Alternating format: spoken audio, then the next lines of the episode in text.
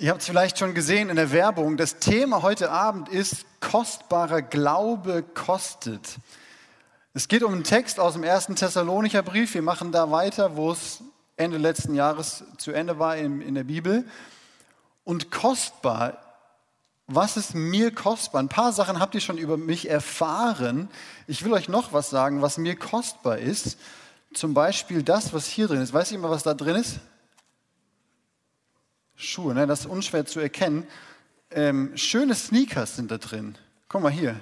Ein schöner weißer Nike Air Force One. Das ist noch der, mit der aktuellste, den ich gerade so habe. So, ich mag Sneakers sind für mich kostbar. Der ist noch schön weiß. Der hat sogar noch, weil der relativ neu ist, also der ist schon relativ alt, aber der wird gut gepflegt. Der hat sogar noch Schuhspanner da drin, so damit es hier vorne nicht ausbeult. Also Sneakers sind mir kostbar, meine Schuhe. Sneakers haben aber ein Problem. Ich zeige euch was. Die sehen irgendwann so aus. Hat auch jemand dieses Problem mit seinen Schuhen? So je öfter du die trägst, umso dreckiger und so werden die. Da ist auch kein Schuhspanner mit drin, das lohnt sich gar nicht mehr. Das Profil hier ist auch schon richtig übel zerfetzt. Denn ich, wenn ich das jetzt draußen anziehen würde, würde meine Ferse nass. So, Sneaker sind mir kostbar, meine Schuhe, aber nicht das Kostbarste.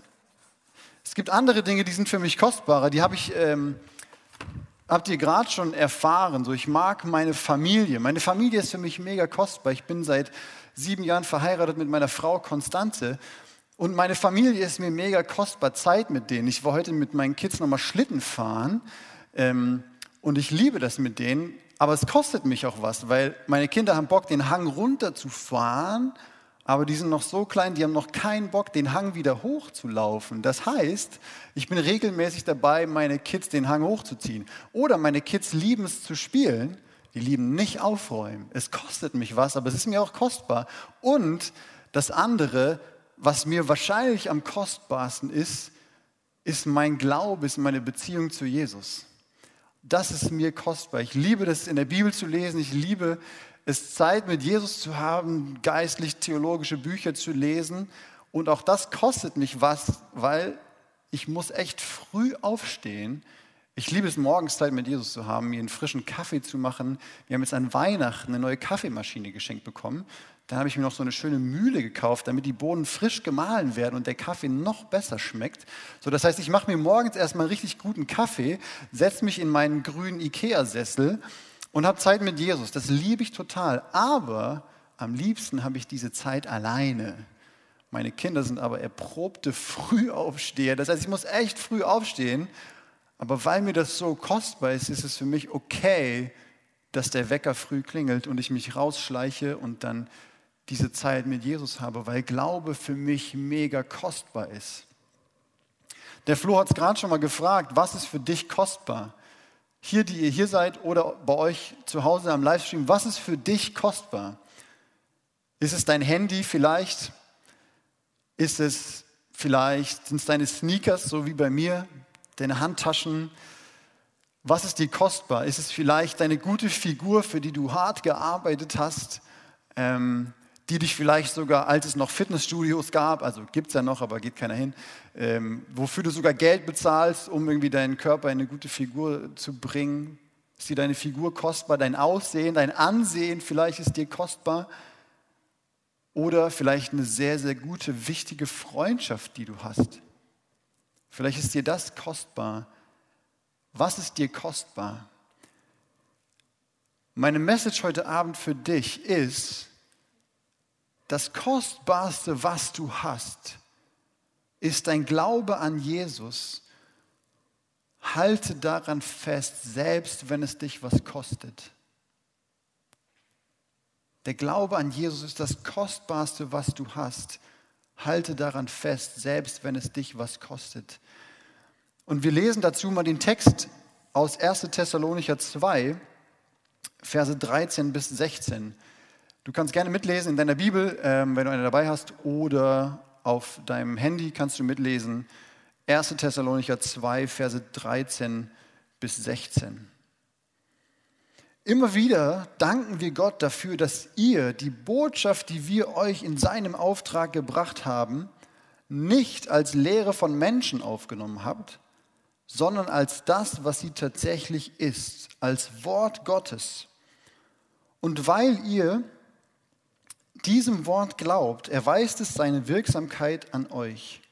Denn ihr, liebe Geschwister, seid dem Beispiel der Gemeinden Gottes in Judäa gefolgt, die mit Christus verbunden sind. Ihr habt von euren Landsleuten dasselbe erdulden müssen, wie die Christen in Judäa von den Juden. Das sind die Juden, die unseren Herrn Jesus getötet und das Gleiche schon mit den Propheten gemacht haben und auch uns verfolgen. Sie missfallen Gott und sind mit allen Menschen verfeindet, weil sie uns hindern wollen, den anderen Völkern die rettende Botschaft zu verkündigen. So machen sie das Maß ihrer Sünden endgültig voll und der Zorn Gottes wird unweigerlich über sie hereinbrechen. Soweit der Text. Und das Erste, was ich dir sagen will, was wir aus diesem Text lernen, ist, dein Glaube den du hoffentlich in deiner Gemeinde gelernt hast, den du hier beim Satz hörst, den du bei Leuten siehst, die hier im Mitarbeiterteam sind, der Glaube, den du hast, ist kostbar, weil er göttlich ist. Der Glaube, den du hast, ist kostbar, weil er göttlich ist. Und göttliche Dinge oder geistliche Dinge sind gewissermaßen unsichtbare Dinge. So, das, was geistlich passiert, kann sich zwar nach außen zeigen, aber es ist irgendwie was, was Unsichtbares. Oder auch tiefe Freude im Herzen, das ist nicht sichtbar, aber das ist mega kostbar. Ich will euch dazu mal einen kleinen Vergleich geben. Dazu hole ich wieder was hier aus meiner wundervollen Kiste. Das ist ein iPhone SE. Das hat mich vor ein paar Jahren mal über 300 Euro gekostet. Wir haben das neu geholt. Meine Frau wollte gern das, weil das noch so schön klein war und so. Und ich weiß nicht, wie viele Dinger, wie viele iPhones danach schon erschienen sind wieder. So, also einige. Ich, der Wert ist minimal. So dieses Ding war mal ultra neu, ist jetzt noch nicht mehr viel gebraucht. Also wenn du ein Handy brauchst, komm nachher zu mir. Ja, das ist materiell und der Wert heute ist viel geringer obwohl es mal ursprünglich sehr, sehr, sehr, sehr, sehr kostbar war. Aber jetzt liegt es nur im Schrank, ist nicht mal aufgeladen. Das andere, zeige ich euch, trage ich an meinem Finger, ist mein Ehering. Und der war auch mal teuer, so, der hat irgendwie ein paar Prozent echtes Gold, keine Ahnung. Ähm, war für uns nicht so entscheidend. Wir wollten einfach schöne Ringe haben, meine Frau und ich. Und das ist irgendwie materiell kostbar, aber selbst wenn ich den verlieren würde, das, was viel, viel, viel kostbarer ist, ist das, wofür das steht, nämlich ist die Ehe mit meiner Frau, die ich liebe. Die du aber so, wenn es auch diesen Ring nicht geben würde, vielleicht die würdest du nicht sehen, außer du bist ständig bei mir zu Hause oder so und kriegst das mit oder siehst Fotos von uns. Und das ist auch nicht sichtbar. Und so ist es auch bei diesen göttlichen Dingen, bei dem, was wir im Text gelesen haben. Dein Glaube ist kostbar, weil er göttlich ist. Das ist, was Paulus zu den Leuten sagt, hey, die Botschaft, die wir euch gepredigt haben, ihr habt sie nicht als Menschenwort aufgenommen, sondern als Wort Gottes. Und ihr tut gut daran. Das ist richtig, weil es göttlich ist, das, was wir euch gesagt und was wir euch gepredigt haben. Und ihr könnt mal, wenn ihr wollt, mit aufschlagen, sonst müsst ihr auch nicht, kommen wir nachher wieder zurück zum Text. In Apostelgeschichte 17 lesen wir, was damals gewesen ist, als Paulus und seine Mitarbeiter bei den Leuten in Thessalonich waren und die zum Glauben gekommen sind und die Gemeinde gegründet wurde. Da sagt er nämlich, worin diese Botschaft bestand, die sie zum Glück als Gottes Wort aufgenommen haben. Und da heißt es zum Beispiel in Apostelgeschichte 17, äh, Vers 2 äh, oder in Vers 3, wo Paulus ihnen sagt, hey, Jesus ist der Messias, Jesus ist der Christus.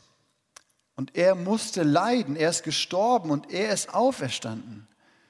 Das ist Teil der Botschaft. Dieser kleine Jesus, den wir vor ein paar Wochen noch an Weihnachten gefeiert haben, der ist tatsächlich der Christus. Der ist der Retter. Der kann euch helfen. Der kann euch heilen.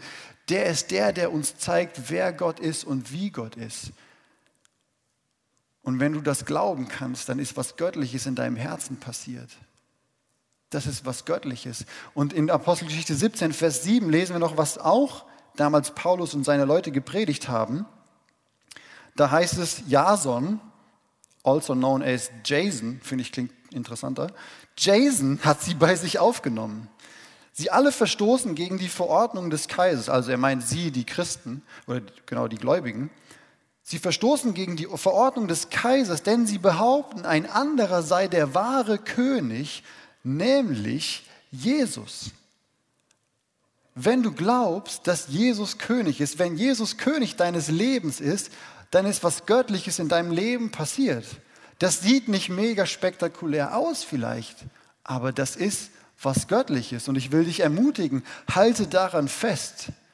Halte daran fest an diesem Glauben, den du dir nicht selber gegeben hast, sondern Leute haben es dir verkündigt, Leute haben es dir gepredigt und du kannst das glauben und das ist was Göttliches, so wie Paulus das hier sagt. Diese Botschaft ist was Göttliches. Das ist von Gott. Halte daran fest. Und dann geht der Text weiter in 1. Thessalonicher 2, Vers 13. Und weil ihr diesem Wort glaubt, erweist es seine Wirksamkeit an euch. Der zweite Punkt ist, dein Glaube ist kostbar, weil er mächtig wirkt.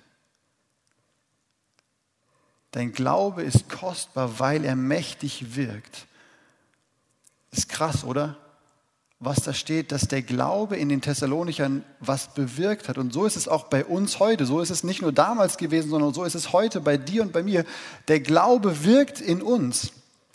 Gottes Wort wirkt in Menschen. Und das ist gar nicht so selten. Das kommt im Neuen Testament immer wieder mal vor, dass, dass davon die Rede ist, dass Gott wirkt in uns Menschen mit seiner göttlichen Kraft. Und das zeigt uns, das Evangelium ist nicht einfach nur eine nette Story, so wir feiern Weihnachten, wir feiern Ostern und das ist irgendwie nett. Oder das Evangelium ist nicht nur, dass wir bestimmte Dinge für richtig halten. Das Evangelium ist nicht nur, wie du und ich oder wir, wir als Community nettere Menschen werden, wie wir uns korrekter verhalten. Das ist nicht das Evangelium, sondern das Evangelium hat Kraft. Es ist Gottes Kraft und es wirkt in uns Menschen. Das kommt immer wieder vor im Neuen Testament, habe ich eben schon gesagt. Ich lese euch mal einen Text vor, wo das deutlich wird. Da, da haut es dich weg, wenn du das liest eigentlich. In Epheser 3, Vers 20. Dem, der so unendlich viel mehr tun kann, als wir erbitten oder erdenken und der mit seiner Kraft in uns wirkt. Ihm gebührt die Ehre in der Gemeinde und so weiter und so weiter. Das heißt, der lebendige Gott ist in dir am Werk. Denken wir kurz darüber nach. Das ist mega kraftvoll. Ich weiß nicht, wie dein Leben gerade aussieht. Ich weiß nicht, ob du einen guten Start in das Jahr hattest oder ob du einen sehr, sehr schwierigen Start in das Jahr hattest. Ich weiß nicht, ob du sehr ermutigt heute Abend hier sitzt oder zu Hause zuguckst oder ob du mega deprimiert bist und wenig Energie hast und keinen Bock hast auf die nächsten Wochen. Ich weiß es nicht. Aber wenn du irgendwann Jesus dein Leben gegeben hast, dann wirkt Gottes Kraft in deinem Leben und das ändert alles. Das hat die Kraft, jeden deiner Umstände zu ändern oder dich zu ermutigen, selbst wenn deine Umstände mies sind und wir werden es gleich noch sehen, bei den Thessalonichern, die Umstände, die, die waren mies. Ihr habt es vielleicht schon Ende letzten Jahres bei den Sattpredigten mitbekommen, was ihre Umstände waren. Wir kommen gleich noch darauf. Aber Gottes Kraft wirkt in ihnen mächtig. Und das ist, was er sagt. Er sagt hier, weil ihr diesem Wort glaubt, erweist seine Wirksamkeit, erweist es seine Wirksamkeit an euch. Was bewirkt denn so der Glaube? Was bewirkt der Glaube in, damals bei den Thessalonichern? Was meint er damit, dass, es sich, dass der Glaube wirksam ist? Was bewirkt es in mir? Was bewirkt es in dir? Vier Sachen sind es, die wir lernen können aus dem Thessalonicher Brief, die Paulus schon am Anfang sagt, als er sagt, wie dankbar er ist für die Gemeinde in Thessalonich. Da lesen wir in ähm, 1 Vers 9, da heißt es, denn wo wir hinkommen, redet man davon, welche Wirkung unser Besuch bei euch hatte. Die Leute erzählen, wie ihr euch von den Götzen abgewandt habt und zu dem wahren und lebendigen Gott umgekehrt seid, um ihm zu dienen. Also eine Wirkung, die der Glaube bei ihnen bewirkt hat, ist, sie haben sich abgewendet von den Götzen, die für sie normal waren. Die haben in einer paar hunderttausend Stadtmetropole gelebt mit allen möglichen Götzen. Da gab es Altäre von Zeus, da gab es alles Mögliche. Der Kaiser hat sich verehren lassen als Gott, als der Erlöser, als der Erretter. Und eigentlich die ganze Stadt hat da mitgemacht. Es war normal, Götzen anzubeten, ihnen zu opfern in irgendwelchen Tempeln. Und Paulus sagt, hey, was der Glaube bewirkt ist, ihr habt euch abgewendet von diesen Götzen. Und das ist herausfordernd, wenn du umgeben bist von lauter Menschen, die weiterhin diesen Götzen dienen und habt euch hingewendet zu dem lebendigen, dem einzig wahren Gott. Und das ist, was Gott auch in deinem Leben bewirkt und was er hoffentlich schon bewirkt hat. Abzuwenden von Götzen in unserer Zeit und immer wieder hinzuwenden zu dem wahren, lebendigen Gott. Unsere Götzen heute sind nicht mehr kleine Statuen aus Marmor oder Gold oder keine Ahnung was. Wir haben ganz andere Götzen heute, wo wir herausgefordert sind, uns von abzuwenden und hin zum lebendigen Gott. Zum Beispiel, Handy kann voll der Götze sein. Ständig darüber nachzudenken, oh, ich habe was gepostet, hm, hat es schon jemand geliked? Ah, ich gucke nicht, ich gucke erst in 15 Minuten. Und dann guckst du doch jetzt direkt. Oder keine Ahnung, ob du dich vergleichst, wie viele Follower du hast oder welche Bilder du postest oder andere posten. Vielleicht postest du auch gar nichts, weil du denkst, ey, bei dem Niveau, was irgendjemand so für ein Leben hat, das ist eh nicht meins. Ich gucke das einfach nur. Ich habe keine Ahnung, wie viel Zeit du am Tag mit deinem Handy verbringst, aber Handy ist voll sowas, was ein Götze werden kann und es tut uns gut, immer wieder mal das Ding außerhalb der Reichweite zu legen und zu ignorieren, damit es nicht zum Götzen wird. Sneaker können zum Götzen werden. Sogar meine Frau und meine Kinder, die Gott mir, glaube ich, geschenkt hat, können zum Götzen werden, wenn sie mir wichtiger sind und ich sie auf den Thron setze statt Gott. Und so ist in deinem Leben alles, was dir wichtiger ist als Gott, alles, woraus du mehr Freude ziehst als Jesus selbst, alles, wo, wenn du es nicht bekommst, dich trauriger macht oder zu traurig macht, kann ein Götze sein in deinem Leben. Und was der Glaube bewirkt, ist, dass wir uns abwenden von Götzen, die uns eh nicht helfen können. Zeus kann nicht helfen, der Kaiser kann denen nicht helfen, aber Jesus Christus kann helfen. Und wenn wir uns hinwenden zu ihm, das ist eine Wirkung des Glaubens, die er bewirkt. Dein Glaube ist kostbar, weil er mächtig wirkt. Was bewirkt dann noch das Zweite, was wir sehen hier in den Versen 2 und 3? Da sind einige, oder nur in Vers 3, ähm, 1. Thessalonicher 1, Vers 3. So erinnern wir uns vor Gott, unserem Vater, an euer tatkräftiges Glaubensleben. Tatkräftiges Glaubensleben. Also da wird der Glaube irgendwie doch sichtbar in Taten. Im Galaterbrief heißt es, alles Einzige, was noch zählt, ist der Glaube, der durch die Liebe tätig wird oder sichtbar wird. Alles, was wir tun, wo sich unser Glaube auswirkt, in Liebe, das ist, was der Glaube bewirken will.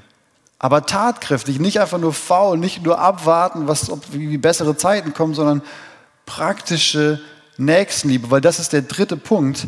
Aufopfernde Liebe, sagt Paulus, schreibt er, hey, es freut mich zu hören, dass bei euch aufopfernde Liebe ist.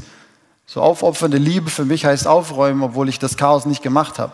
Ja? Oder mein Kind den steilen Hang hochziehen. Das heißt für mich Liebe zum Beispiel aber auch andere Dinge. Ich habe mal, wo wir vorher gewohnt haben, bin ich im Auto unterwegs gewesen Richtung Stadt und dann lief jemand vor mir über einen Zebrastreifen und der lief mit zwei Krücken, so echt langsam. Und ich musste natürlich anhalten, war ein Zebrastreifen. Und ich war ganz kurz, dass ich dachte, ist das dein Ernst? Und dann hat der Heilige Geist mir den Impuls gegeben, so, hey, frag den, du hast ein Auto, ob du ihn irgendwo hinfahren kannst, weil für ihn ist es offensichtlich mühsam. Dann habe ich es gemacht, ich bin erst weitergefahren, habe umgedreht, an dem wieder vorbei, wieder gewendet, dass ich dann das Fenster runterkurbeln konnte. Ich hatte noch keinen elektrischen Fensterheber und habe so gerufen, äh, ja hallo, soll ich Sie irgendwo hinfahren? Und der Mann hat es tatsächlich angenommen, war mega dankbar und ich habe den zum Aldi gefahren. Das ist tatkräftige Liebe. Ich habe das selber auch mal gemacht, hatte ich einen Impuls, dass ich jemand fragen sollte, der echt nicht gut laufen konnte, ob ich ihn irgendwo hinfahren soll, nach Hause fahren soll. Und ähm, es war ein bisschen lustig, weil der kam den Berg halt hoch, da wo wir jetzt wohnen, ist ein Hang. Und der war da in der Nähe und zwei Häuser weiter ist ein Hotel und danach ist ein Café. Und es war abends schon dunkel und der lief so, echt, der hatte eine Gehbehinderung. Und ich habe so den Impuls wieder gehabt, so, ey, frag ihn, ob du irgendwo hinfahren sollst. Und ich frage so, hey, soll ich sie irgendwo hinfahren? Und er sagt, nee, das wäre richtig blöd, ich will da hinten ins Café. Wenn Sie mich jetzt wieder irgendwo hinfahren, dann war das alles umsonst. So, so kann es sein, wenn du Impulsen nachgehst, die du in deinem Kopf hast. Mal ist es von Gott und es ist super und mal ist es vielleicht nicht so super, keine Ahnung. Ein anderes Mal hatte ich den Impuls, jemand, meine Frau und ich hatten uns gerade zwei Pizzen gekauft und wir waren auf dem Weg in einen schönen Park, das haben wir, als wir noch keine Kids hatten, oft gemacht und haben dann da irgendwie unser Mittagessen verzehrt am Sonntag. Und wir hatten zwei Pizzen, ziemlich frisch und wir sind an einem vorbeigefahren, der offensichtlich obdachlos war. Und ich dachte, hatte so den Impuls, okay, gib ihm eine von den Pizzen, weil, okay, dann essen wir halt eine. Dann habe ich das gemacht, habe ihm meine Pizza geschenkt. So, das ist, was Paulus meint mit aufopfernder, tatkräftiger Liebe. Das muss jetzt nicht immer sein, irgendwelchen armen, gehbehinderten Menschen zu helfen. Es kann auch sein, dass du deinem Geschwisterteil mehr vom Essen lässt, obwohl du eigentlich noch mehr Hunger hast. Das heißt, vielleicht jemanden erst ins Bad lassen.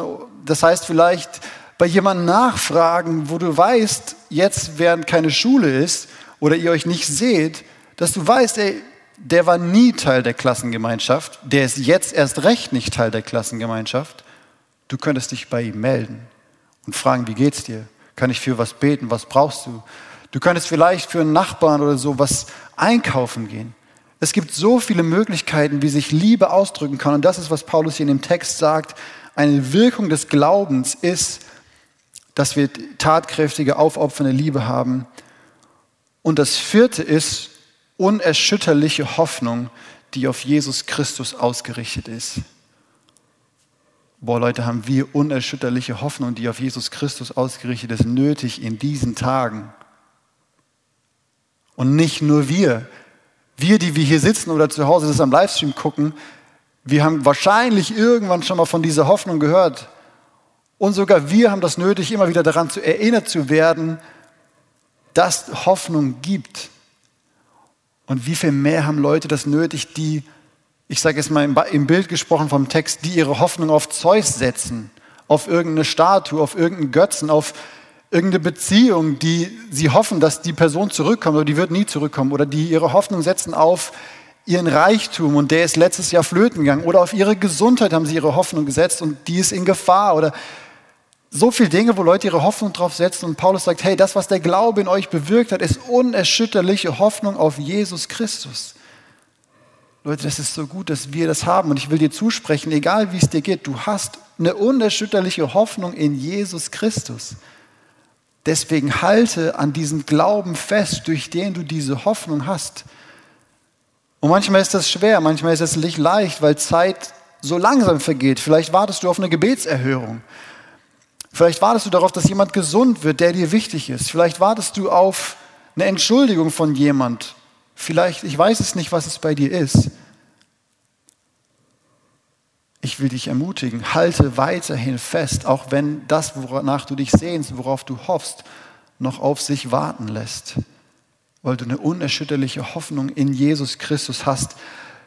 Das war für mich ein Riesenthema letztes Jahr, diese Hoffnung wirklich in Gott zu haben.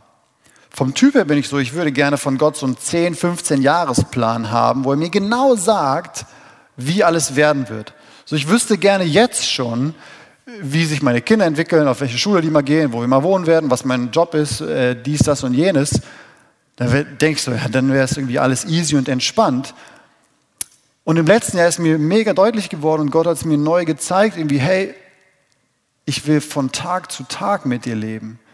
Ich will nicht jetzt dir einen Zehn-Jahresplan geben und dann entspannst du, sondern ich will jeden Tag diese Hoffnung sein. Ich will jeden Tag neu, dass du dein Vertrauen auf mich setzt, egal in welchen Umständen du bist.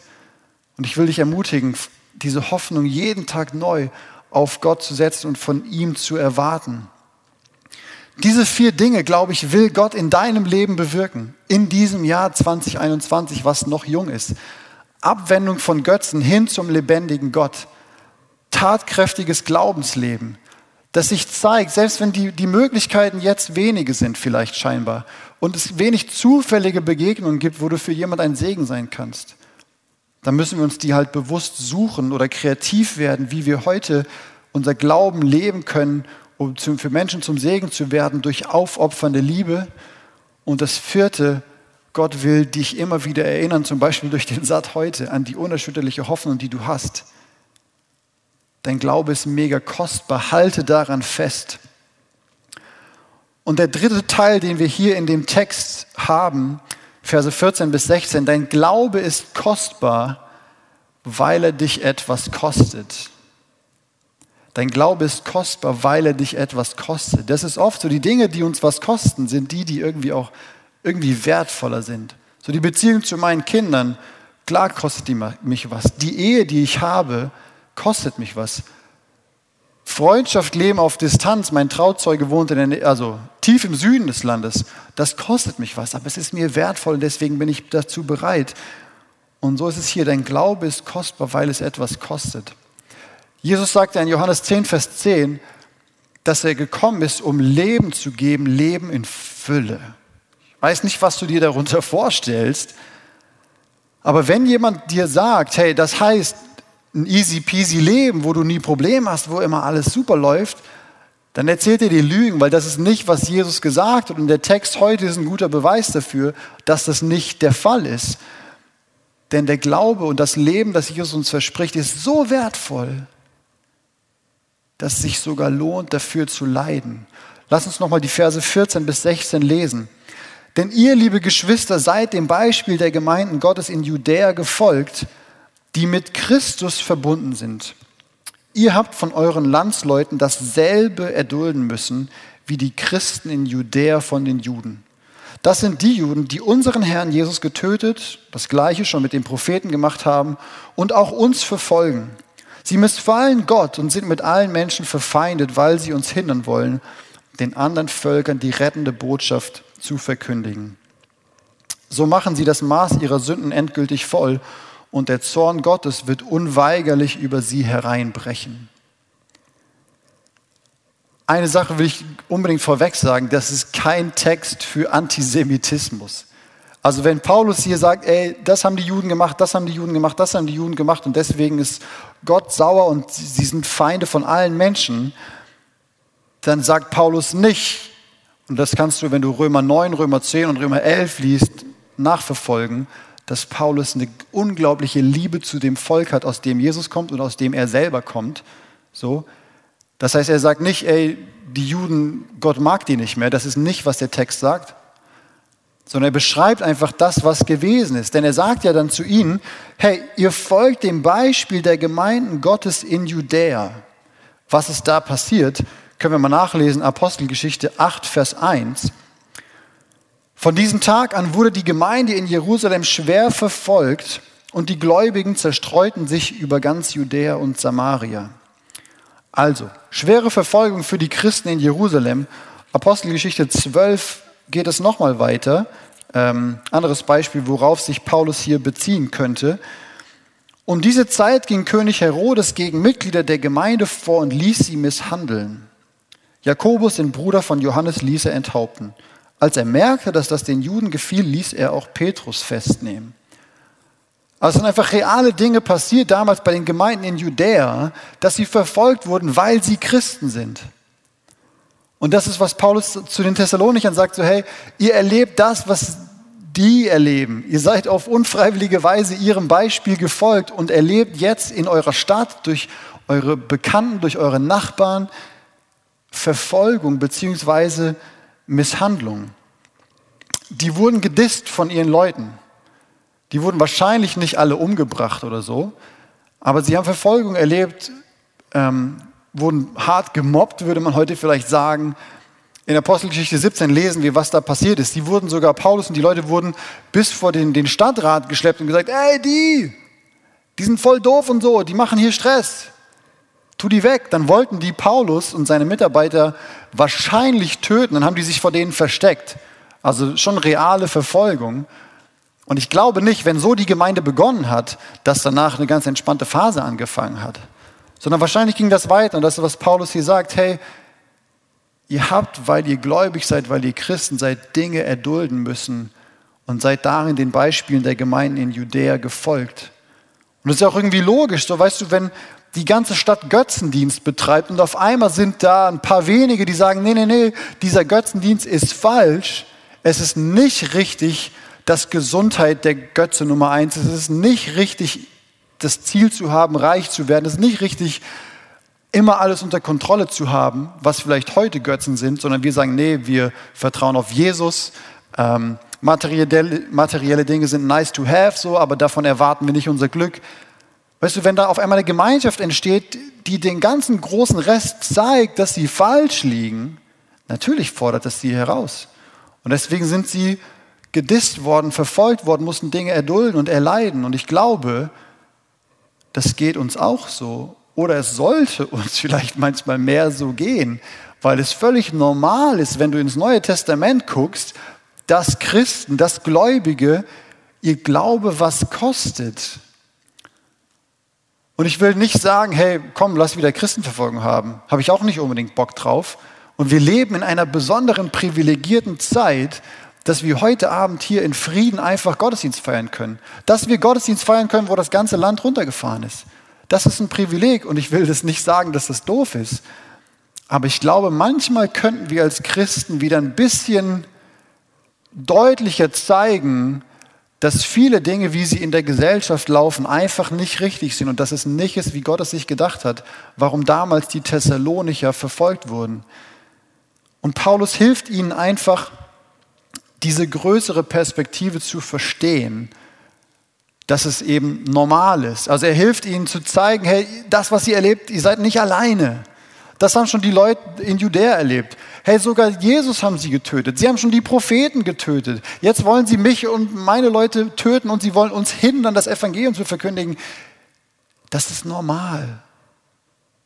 Ihr seid Teil einer größeren Community von Menschen, die an Jesus glauben, ihm nachfolgen und die deswegen von der Gesellschaft gedisst und beleidigt werden und geärgert werden.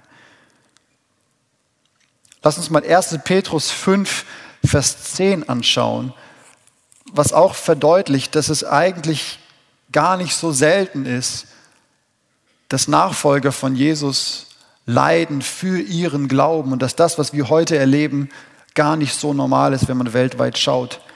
1. Petrus 5, Vers 10. Der Gott, von dem alle Gnade kommt, hat euch berufen, mit Christus zusammen für immer in seiner Herrlichkeit zu leben. Er wird euch aufbauen, stärken, kräftigen und auf festen Grund stellen, auch wenn ihr jetzt eine Weile leiden musstet. Jesus, die Propheten wurden verfolgt, Jesus wurde hingerichtet, die ersten Christen wurden verfolgt. Paulus schreibt in seinen Briefen davon, Petrus schreibt in seinen Briefen davon, dein Glaube ist kostbar, weil er dich etwas kostet. Und es kann sein, wenn du im Rallye-Unterricht früher oder jetzt äh, digital oder im Bio-Unterricht Stellung beziehst zu deinem Glauben und sagst, dass du glaubst, dass Jesus von den Toten auferstanden ist, dass er die Welt in sechs Tagen geschaffen hat, dass es ein Leben nach dem Tod gibt, dass Sünde nicht easy peasy ist, aber es zum Glück durch Jesus eine Lösung gibt, warum wir Vergebung haben können, mit Gott versöhnt leben können. Wenn du bei manchen Dingen vielleicht nicht mitmachst, wenn du dich zu Leuten stellst, über die sich alle anderen lustig machen und du machst nicht mit und Leute sagen dafür, ja, du willst dich ja nur einschleimen, hey, was mit dir los? Ist doch nur Spaß. So weißt du, wenn, wenn das passiert in deinem Leben, ist es normal, sei nicht überrascht. Dein Glaube ist kostbar, weil er dich was kostet. So wie es bei den Thessalonichern der Fall war und so wie es schon immer der Fall war und bei ganz vielen Menschen ist. Und den sechsten Vorwurf, den Paulus gegen die Juden erhebt, auf den will ich noch kurz eingehen, wo er sagt, sie wollen uns hindern, den anderen Völkern die rettende Botschaft zu verkündigen. Das ist, was ist das Problem daran? Was ist diese rettende Botschaft, die Paulus verkündigen will? Das ist das Evangelium. Und in Römer 1, Vers 16 lesen wir, dass das Evangelium Gottes Kraft ist zu retten, alle, die daran glauben. Hey, wenn du das glaubst, wenn du an Jesus glaubst, dass er gelebt hat, dass er gestorben ist, auferstanden ist, du seine Vergebung angenommen hast und bekennst, so wie damals in Apostelgeschichte 17, Jesus ist der wahre König, hey, dann bist du gerettet. Gottes Kraft hat das in dir bewirkt, weil er göttlich ist und weil er mächtig in dir wirkt. Das ist, was Paulus verkündigen wollte. Was ist noch Teil dieser Botschaft, die sie verkündigen? In 2. Korinther 5, 19 kannst du das lesen. Hey, wir sind, wir haben, Gott hat uns mit sich versöhnt.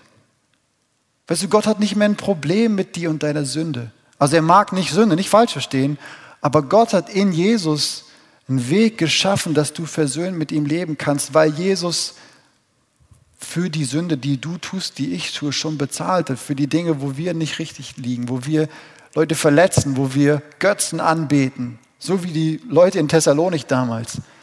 So Jesus hat den, ist den Tod gestorben, den wir hätten sterben müssen, damit du und ich, damit wir das Leben leben können, das Gott immer für uns hatte und das eigentlich Jesus verdient gehabt hätte, weil er alles richtig gemacht hat.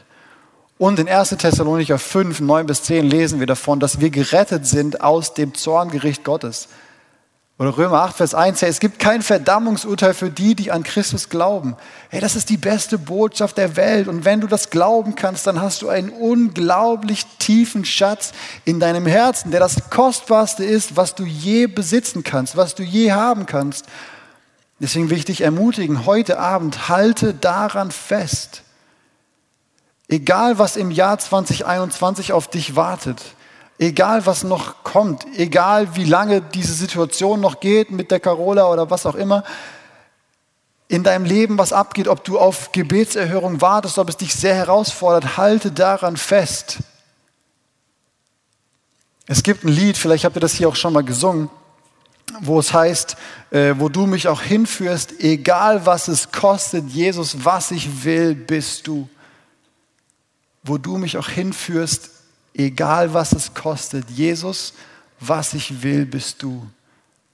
Dein Glaube an Jesus ist das Kostbarste, was du hast. Und ich ermutige dich, halte daran fest, auch wenn es dich was kostet. Wie kann das ganz praktisch aussehen? Drei Dinge will ich dir mitgeben. Das eine ist, sei nicht überrascht. Sei nicht überrascht, wenn dein Glaube dich was kostet. Wenn du dich zu Jesus bekennst oder zu den Werten des Reiches Gottes und Leute sich dafür über dich lustig machen. Wenn du wo ausgegrenzt wirst, wenn es dich vielleicht auch Geld kostet, weil es ist manchmal leichter, Dinge illegal downzuladen und das Geld zu sparen, als tatsächlich noch ein Abo abzuschließen oder für was auch immer. Es kostet dich vielleicht real Geld, ethisch korrekt das zu leben, wie Gott es sich wünscht, aber es ist der bessere Weg.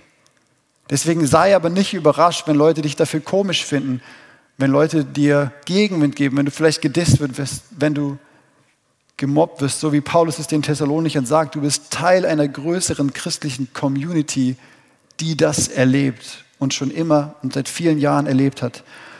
Das zweite ist, er liest deine Bibel. Der erste Punkt war, dein Glaube ist kostbar, weil er von Gott kommt, weil er göttlich ist. Hey, Gottes Wort wirkt mächtig in dir. Lies deine Bibel. Ich weiß, dass ihr hier beim Satt immer wieder dazu ermutigt werdet und ich will es gerne auch tun. Schnapp dir einen Leseplan in der U-Version. Das Jahr ist noch jung. Vielleicht willst du in einem Jahr die Bibel durchlesen. Wollte ich letztes Jahr auch. Habe ich nicht geschafft. Jetzt fange ich wieder neu an. Probier es nochmal. Keine Ahnung. Schnapp dir irgendeinen Leseplan, wo du in acht Monaten den Römerbrief durchliest oder lies deine Bibel. Es ist Gottes Kraft in dir, das in dir wirken will. Und das dritte ist, sei Teil einer christlichen Community. Das ist nicht einfach in der heutigen Zeit, aber es gibt Wege. Ich weiß, es gibt Jugendarbeit, es gibt Hauskreise, es gibt Zweierschaften, wo du dich mit jemandem eins zu eins austauschst, wie es dir gerade mit Jesus geht. Such danach und sei Teil einer christlichen Community, um so an deinem Glauben, den du hast, festzuhalten. Weil ich glaube, dann werden wundervolle Dinge passieren durch euch hier in dem wundervollen Dillkreis, wo ich geboren bin und herkomme. So, deswegen ich feiere das, dass ihr hier seid und am Livestream zuguckt und mit Jesus unterwegs seid. Paulus schreibt am Anfang des Thessalonicher Briefs, hey, in ganz, der, in der ganzen Region Mazedonien, in ganz Achaia hört man von eurem Glauben. Verrückt. Es gibt keinen Ort, wo man hinkommen kann, wo man nicht gehört hätte vom Glauben der Thessalonicher. Verrückt. Aber ich glaube, wenn das, was hier in dem Text steht, wenn du diese Dinge machst, wenn du Teil einer Community bist, wenn du die Bibel liest ähm, und mit Jesus unterwegs bist, da kannst du einen riesen Unterschied machen. Dann könnt ihr als SAT-Community hier im Dillkreis einen Unterschied machen und Leute werden sagen, wow, das will ich auch haben. Diese Liebe, diesen Glauben, diese unerschütterliche Hoffnung, das ist, was Leute brauchen. Deswegen ermutige ich dich, halt an deinem Glauben fest. Es ist das Kostbarste, was du hast. Amen. Lass uns eine kurze Zeit der Stille machen, während die Band nach vorne kommt. Mach deine Augen vielleicht zu und reagier darauf. Denk darüber nach. Vielleicht willst du ein Gebet sprechen über deinen Glauben, wie er gerade ist, wie er sein könnte. Ich ermutige dich, halte daran fest. Gib Gott eine Antwort darauf.